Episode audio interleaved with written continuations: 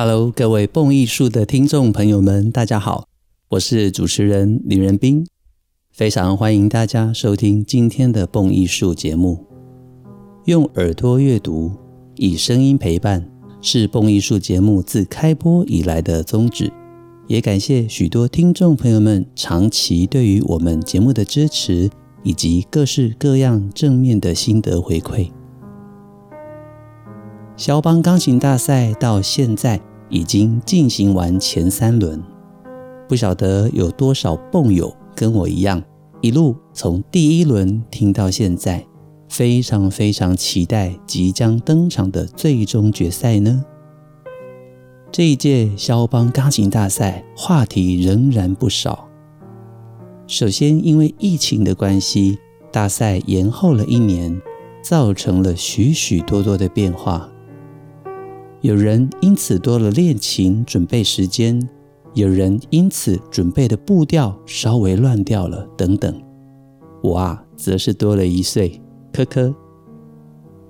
我们从本届评审公布的入围总决赛十位名单看来，结果反推回去，其实可以看出一个趋势，就是评审们各有所好，这造成每一轮晋级名单。似乎都多了一些惊喜、惊奇，甚至是诧异。因此，如果我来下一个结论的话，我们可以这样讲：这一届大赛能够脱颖而出，入围最后十二人名单的，可以说是这次乱世里面的英雄人物了。从已经公布的十二位决赛参赛者的名单看来，首先第一个重点是决赛的人数破了纪录。因为按照肖邦钢琴大赛的规章，其实只有六名选手可以入围决赛。一直到上一届二零一五年，他们选了十位决赛的参赛者，其实也已经打破之前的纪录。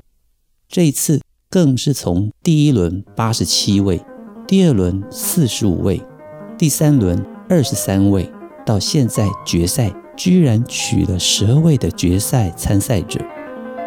从这一点我们可以看出来，或许评审们惜才，不愿意错过任何一个优秀的演奏者。就这一点上来讲，我觉得是好事。但是呢，十二个决赛的入围者真的是有一点多。那我们往另外一个角度想，好消息是什么呢？我们可以连听三天十二次的肖邦钢琴协奏曲，不管是第一号或者是第二号，肖邦的音乐浪漫、激昂、深情，充满着浓浓的爱。我觉得听再多次都不会厌倦。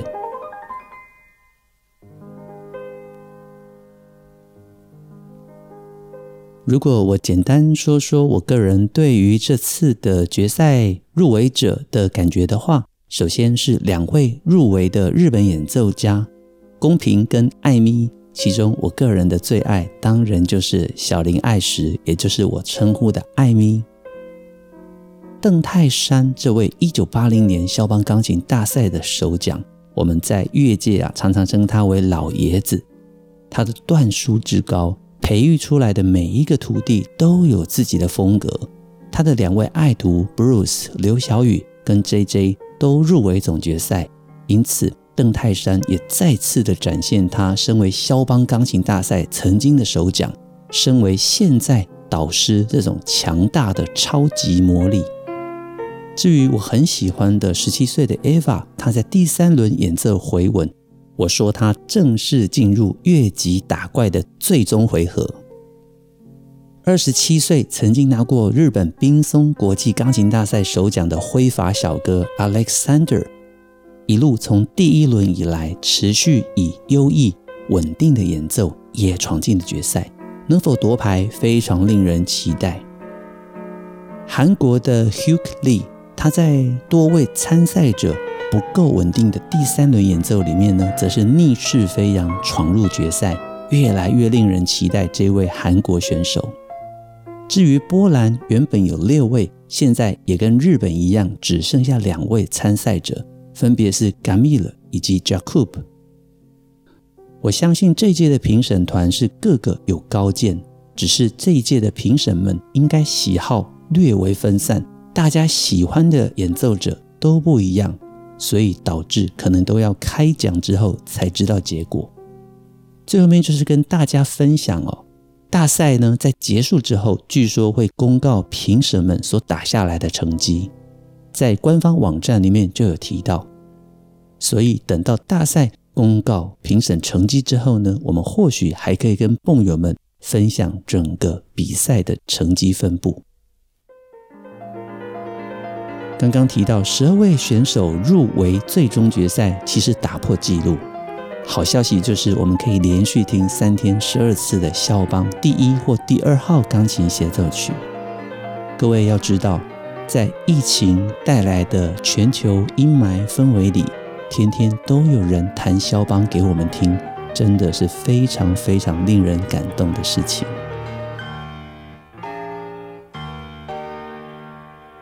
我个人目前为止最喜欢的一次曲目演奏，是日本的演奏家小林爱实艾咪他所演奏的肖邦前奏曲 Opus 二十八全套。这套前奏曲也毫无疑问的会是肖邦最伟大的作品之一。舒曼形容这套作品是肖邦的个人日记，而波兰的音乐史家泽林斯基则形容这一套前奏曲拥有巨大的情感范围、精神状态、情绪以及极其微妙的变化。小林爱实在第三轮里面可以说是绝对的名演，他重现了这套曲目所有的层次，深切的忧伤。泪流不止的哭泣，绝望的愤怒跟无尽的哀伤，这些都是肖邦的情绪。而关于其中的雨滴前奏曲第十五首，乔治桑更曾经写下：他坐在那边哭泣，演奏着那令人惊叹的前奏曲。那天晚上，肖邦创作那首曲子上。满满都是雨滴在瓷砖上跳动，但是他的脑海和音乐中，他们已经变成了天堂，在他心上跳动的泪水。从艾米的演奏里面，我听到笑中带泪、泪中带笑，非常非常动人的各种情绪。好的音乐家是会让比赛升华的。像我个人欣赏小林爱时的演奏的时候，我深深的感觉到，他不是来比赛的，他演奏的是肖邦内心的世界。听过他的音乐之后，心中非常非常的感动，这浓烈的后劲到现在仍然在发酵之中。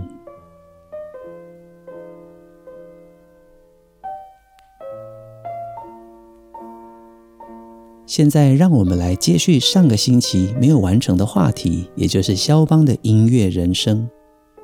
从肖邦到巴黎之后，开始跟大家聊起。一八三一年九月份，肖邦刚在巴黎落脚，他马上就意识到，他来到了世界的文化跟音乐中心的都市——巴黎。这座城市充满了音乐，有着最好的歌剧院跟歌手。管弦乐团以及无尽的音乐会。十九世纪的巴黎，在法国大革命之后的开明思潮影响之下，俨然是欧洲的音乐之都，吸引了许多的文学家、画家跟音乐家在此聚集，在艺术领域方面一片欣欣向荣，人文荟萃。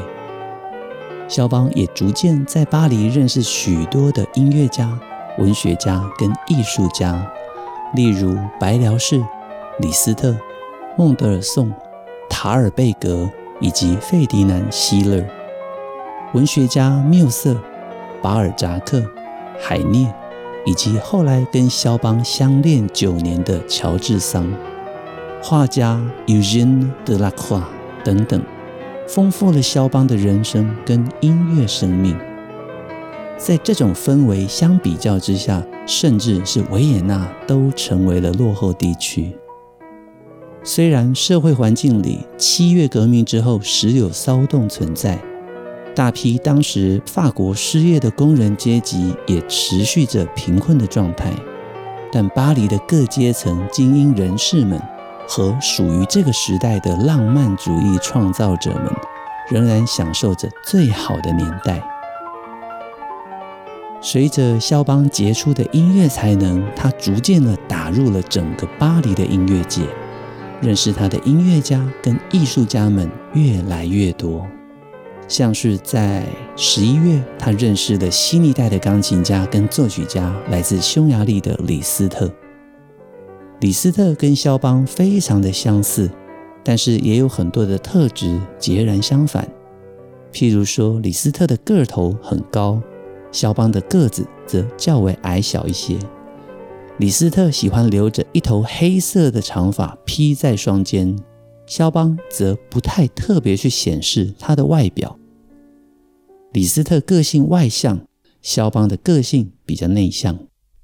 但是他们两个人的共通之处，则是两个人都是钢琴演奏跟作曲天才，都有着丰沛的感情跟各自的心理问题。肖邦交到的另外一个好朋友，年纪比他小一岁，是德国的作曲家，也是钢琴家 Ferdinand Hiller。Hiller 非常的欣赏肖邦，他称呼肖邦为一位卓越天才的艺术家，有点像贝多芬，是一个充满诗歌、火花跟灵魂的人。在后来肖邦过世之后，Ferdinand Hiller 他也曾经写下。肖邦爱我，我也爱肖邦。除此之外，我不知道还能怎么样描述他在我心中激起的情感。他的存在让我幸福，我从来也听不够他的演奏。如果我有一段时间没有见到他，我会想他。在他早晨还没有上课之前，我就早早出门去探望他。这两位音乐家的友谊温暖了彼此。Ferdinand Hiller 还把自己的作曲家好友孟德尔颂介绍给了肖邦。其实孟德尔颂比肖邦年长一岁，而且早在三年之前柏林的音乐会上，肖邦就听过了孟德尔颂的演奏。但是内向的肖邦当时没有勇气自我介绍。陆陆续续的，肖邦认识的这些当代艺术家朋友们，也包括了画家德拉夸。德拉夸在日后帮肖邦跟乔治桑画下的油画画像，更成为了后世两个人肖像的经典。这一幅画原本是将两个人画在一幅画里，画里还有特别准备的钢琴，但是后来被不知名的犯人将画切成了两截，结果啊，居然还成为了他们两个人各自著名的肖像画。一八三一年十一月十八日，一封肖邦来到巴黎大概两个月之后的信件里面写着：“我正在缓慢地把自己融入这个世界，虽然我的口袋里只有一块钱。”是的，肖邦就从这么微小而有趣的出发点。一步一步的成为了巴黎音乐圈里面的中心人物。到了一八三二年底，肖邦开始能够慢慢的从他的教学里赚取足够的金钱，来弥补他相当昂贵的日常消费啊。根据资料显示，肖邦每堂课收费二十法郎，每天他大概会排五个小时的课。有的时候，他如果对学生的演奏更感兴趣，也会把上课时间拉长。每个星期，肖邦大概能够进账五百法郎。在当时的薪水行情，巴黎的医生如果出诊一次，大概也是收二十法郎，而巴黎的工人每个星期大概只能够赚到十到十五法郎。所以我们可以知道，肖邦的收入在当时已经属于非常非常的高。不久之后，肖邦成为了一个收入相当优渥的音乐家。不过，肖邦是一个非常讲究生活享受、物质上也挺挥霍无度的人。他喜欢购买豪华的家具，到外面吃大餐，喜欢到口味风味最佳的餐厅里面去用餐。经常在晚餐之后，他也喜欢到咖啡馆里面去品尝咖啡，吃一点霜淇淋。而且在服饰、衣服上面也花掉了肖邦不少钱，有的时候一套衣服可能会花掉他一百五十法郎。但同时间，他其实也是一个非常慷慨的人，会帮朋友们买礼物，也会借钱给需要的波兰人。在巴黎住了许多年的波兰音乐家约瑟夫·布罗佐夫斯基，曾经在他的日记里面描述了一段跟肖邦一起用餐的过程。在那天晚上，在巴黎的奥多歇饭店，肖邦同时招待了他跟另外一位音乐家雅斯·马特兹尼斯基享用晚餐。肖邦在饭店的楼上包了一间私人包厢。在看过菜单之后，肖邦帮所有的人点菜。他们从牡蛎开始，接下来是汤、鹿肉、水手鱼。水手鱼是什么呢？它的烹调方式是用葡萄酒跟洋葱烹调出来香喷喷、非常美味的鱼肉料理。至于佐餐的酒，是餐厅里面最好的香槟。服务生递上来的也是最上等的香烟。肖邦当时特别喜欢喝白兰地，也非常喜欢吃双淇淋。总之啊，肖邦在巴黎的生活逐渐就像他音乐里面所弹奏的音阶、爬音以及精彩的乐曲一般，绽放出亮丽的火花。似乎肖邦天生就对优雅有所偏好，他的出现总能够引起许多艺文人士的注意。而且肖邦也对好的手工香皂跟香水非常的注重。另外一个从生活上可以看肖邦个性的地方，就是领巾了。肖邦喜欢色彩柔和的领巾。他的学生曾经回忆，白天的时候，肖邦喜欢戴着又长又宽的领巾遮住衬衫；他在正规演奏的时候，则喜欢戴一条宽宽的白色丝巾。连好朋友都写道，肖邦的姿势跟风度，明显的透露出他受过良好的教育。所以所有人对待肖邦就如同对待王子一样。肖邦自己也曾经写下来一段对李斯特的描写，就在他写信给 Ferdinand Hiller 的信里面提到：“我正在写信，可是我不知道此刻的我到底在写一些什么。”因为就在同时，李斯特正在弹奏着我的练习曲，让我失去了理性思考的能力。我情愿从他那里偷来他演奏我作品的方法。各位知道吗？肖邦著名的练习曲作品编号十就是献给李斯特。关于肖邦的创作，根据学者们的研究。任何试图要重建肖邦创作年表的努力都非常的困难，因为除了我们可以看得到作品跟他生活里面所发生的实际关系之外，其实肖邦的创作有着极其复杂、混乱的时间序以及发表习惯，这使得学者们想要重建肖邦的创作年表是非常高难度的事情。往往一首作品从开始构思到肖邦最后完成之前，他要花上好几年。无论这首乐曲是多么的短小，长度从来不是决定性的因素。肖邦可能因为情绪或者注意力会转移，或者在原定的计划同时，他对其他的事情产生了更大的兴趣，这些都会改变他的作曲方向。而跟肖邦在一起九年的爱侣乔治桑，曾经回忆两个人在诺昂乡下散步的时候，肖邦会随口哼出一首新的曲调，然后回到家里之后，努力的将这个乐曲连贯的写下来。因此严格来说，对于肖邦来讲，演奏音乐以及音乐的灵感太多，真正困难的是将它们完整记录在乐谱之上。就连写信好了，肖邦也承认他讨厌写信。虽然这一生中他写过大量的信件，但是他写信的方式是有可能星期六开始写一封信，但是会一路慢慢的拖，拖到下个星期五才把信写完，因为中间他有太多的事情会分散注意力。然而在作曲的部分，肖邦是非常认真努力工作的，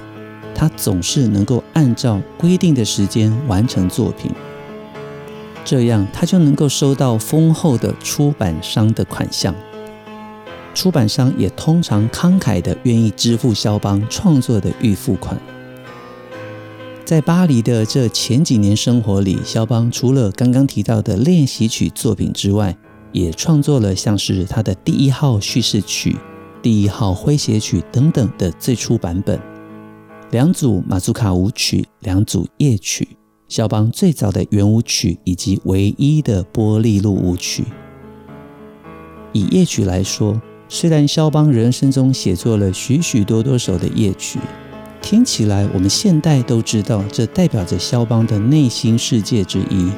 但是其实肖邦的第一首夜曲要等到他过世之后才正式发表。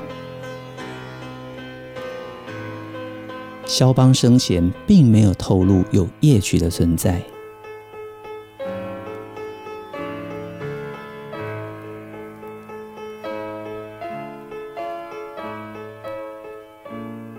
另外一个离他的内心世界最近的，就是马祖卡舞曲了。跟波兰舞曲一样，这两种舞曲都表现出肖邦浓浓的波兰味。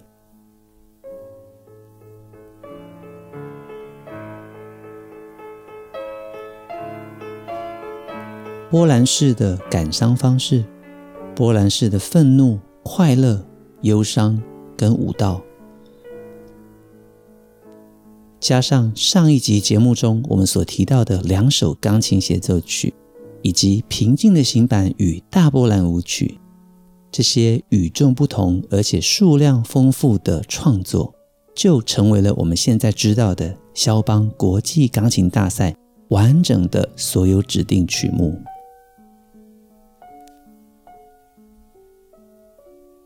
肖邦的文学家好友诗人海涅曾经在奥格斯堡报纸上面撰文提到，肖邦属于三个民族：波兰给了他骑士般的灵魂跟苦难的记忆；法国给了他魅力；德国给了他浪漫主义。肖邦不是波兰人，也不是法国人跟德国人，他的出身更高。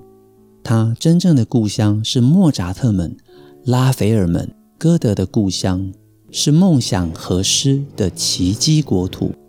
肖邦是一位真正的音乐诗人，这是来自诗人海涅的文字。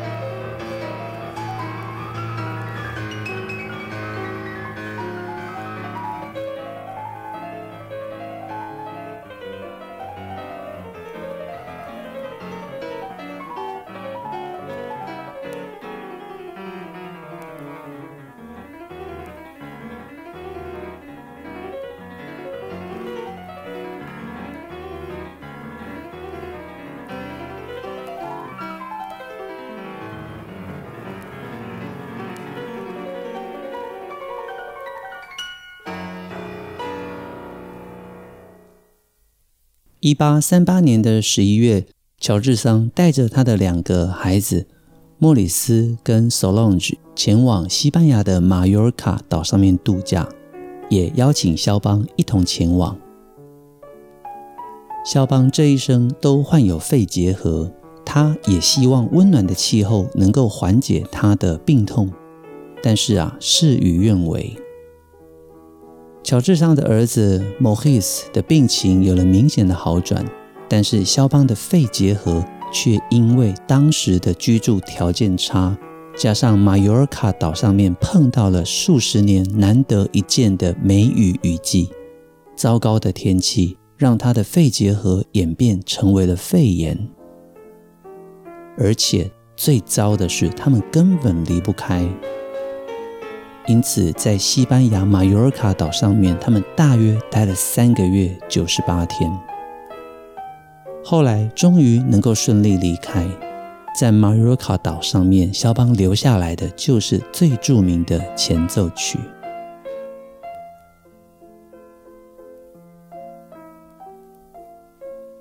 在这个时候的肖邦，气喘跟肺病日益的严重，养病中的他仍然持续创作，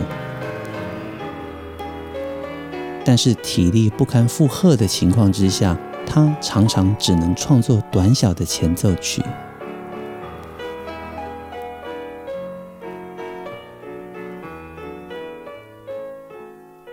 这似乎更加真实的反映出他的身体状况。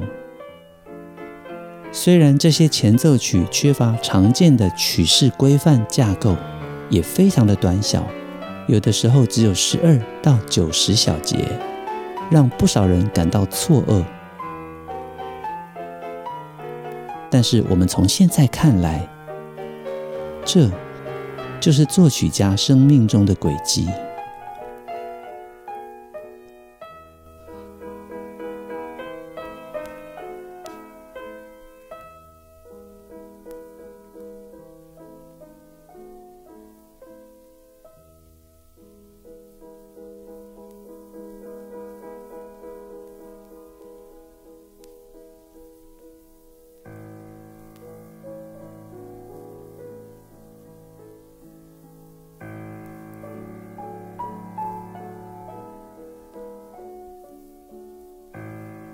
而肖邦的波兰舞曲原本是源自于16世纪士兵用于列队行进的音乐，嘣吧吧吧吧，嘣吧嘣吧吧吧吧嘣叭，被称之为 Polska 的舞蹈，在肖邦的笔下更是成为了一首又一首激昂、动人、忧愁、动听的舞曲。同样曾经写过波兰舞曲的作曲家李斯特曾经这样形容波兰舞曲：当我们欣赏波兰舞曲的时候，好像眼前浮出一些波兰史册上面所描写过的古代波兰人形象，结实的体格、开阔的头脑、深刻而动人的虔诚、豪迈的心胸跟骑士精神相结合在波兰人身上。刚勇的性格早就跟情人的使臣相爱结合在一起。一八四七年，肖邦跟乔治桑的恋情画上了句号。两个人并没有公开分手的原因，据说有可能乔治桑的女儿 Solange 爱上了贫困潦倒的雕刻家 August，这引发了乔治桑一家的家庭矛盾。因此，乔治桑变得非常的好战，而肖邦得知了 Solange 跟 August 秘密订婚的消息之后，不但没有反对，还表现出赞同，这更使得乔治桑大为的恼火，最终可能导致了两人分手。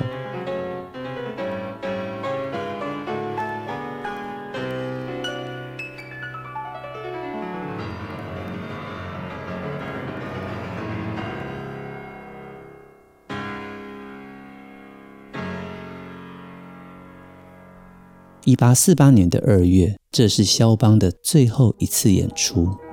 他在巴黎举行过最后一场音乐会之后，接受了他的学生 Jane Sterling 的邀请，短暂访问英格兰跟苏格兰。但是结束了英国巡回演出的伦敦音乐会之后，肖邦的肺结核病情急剧恶化，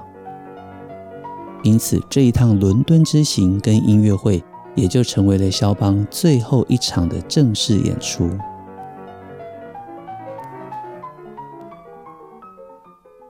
抱病回到巴黎的肖邦，体力大幅度的衰退，已经没有办法继续授课跟创作。一八四九年一整年，几乎更是无法维持正常的教学跟演奏。后来在十月十七号，在他巴黎豌豆广场这边的公寓，肖邦去世了，埋葬在法国的拉谢兹神墓花园，享年三十九岁。肖邦最后的遗言是：“在我死后，请把我的心脏带回波兰，我要长眠在祖国的地下。”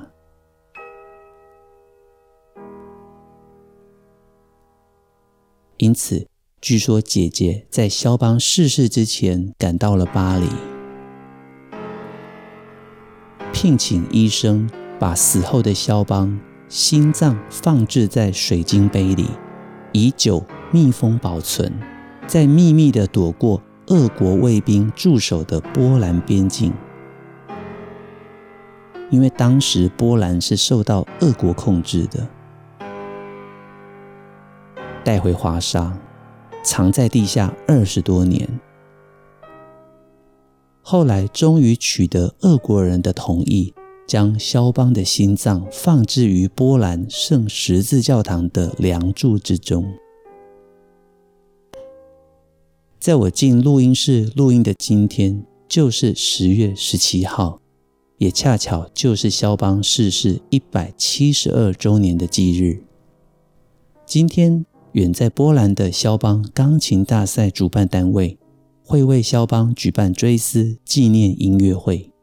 演奏曲目是他最爱的莫扎特安魂曲。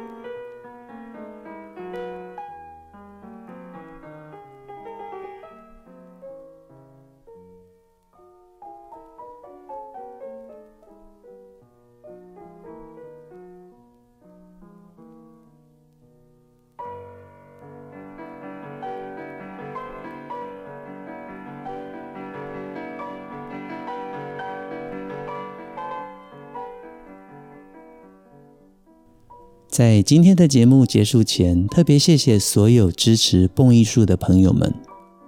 在此表达深深的谢意。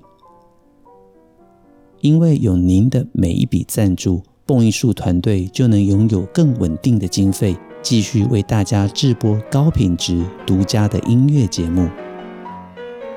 我们也期待更多的合作。无论您想赞助蹦艺术继续制播精致有深度的音乐节目，或者有想法、有创意，想要一起激荡更多的音乐火花，都欢迎使用 email、Facebook、IG 等等直接与我联系，让我们共创更精致、有深度的音乐节目内容。蹦艺术精彩的每一集音乐内容，经得起时间的考验，更值得您一听再听，反复回味。也期待更多的爱乐朋友们随时加入我们蹦艺术 Podcast，开卷古典音乐美妙的世界。我是林仁斌，这里是蹦艺术，我们下周见，拜拜。